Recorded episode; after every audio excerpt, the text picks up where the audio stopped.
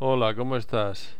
A continuación, te voy a destacar unos puntos que yo creo básicos para realizar una travesía en kayak con éxito. En primer lugar, deberías fijarte en el tiempo y sobre todo en el del tiempo, eh, fijarte en lo que es el viento y la dirección del viento. Esto es básico porque el mayor enemigo del kayakista es el, el viento muy fuerte, ya que te puede desviar de la ruta y te puede complicar mucho lo que es la travesía. Luego es importante también que sepas lo que es la zona por donde te vas a mover. Si es piedra, si es playa, qué acantilados tienes, sobre todo los inconvenientes y ventajas que puedes tener para ver cómo puedes salir, qué playas puedes visitar, todo este tema. Llevar un plan de ruta también es interesante, sobre todo si la travesía es larga. Si no es una travesía de un día, pues con que sepas hacia dónde vas y cuándo vas a volver, te sobra. Y luego hay cosas que te van a ayudar mucho a la travesía, que es como llevar un teléfono móvil con una funda adecuada.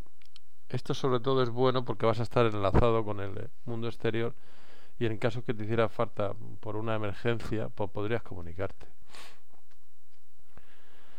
También decirle a tus familiares o a algún amigo a la hora que salís y más o menos a la hora a la que vais a volver es importante porque si surge cualquier cosa y no podéis volver, pues él avisará a las autoridades en caso que vosotros no podáis. Imaginaros que no diga que no quiera Dios, pero si te, caes en una playa o con una roca y te rompes un brazo, una pierna y esto te impide palear, pues él avisaría y sabría exactamente el, recorrido que estás haciendo.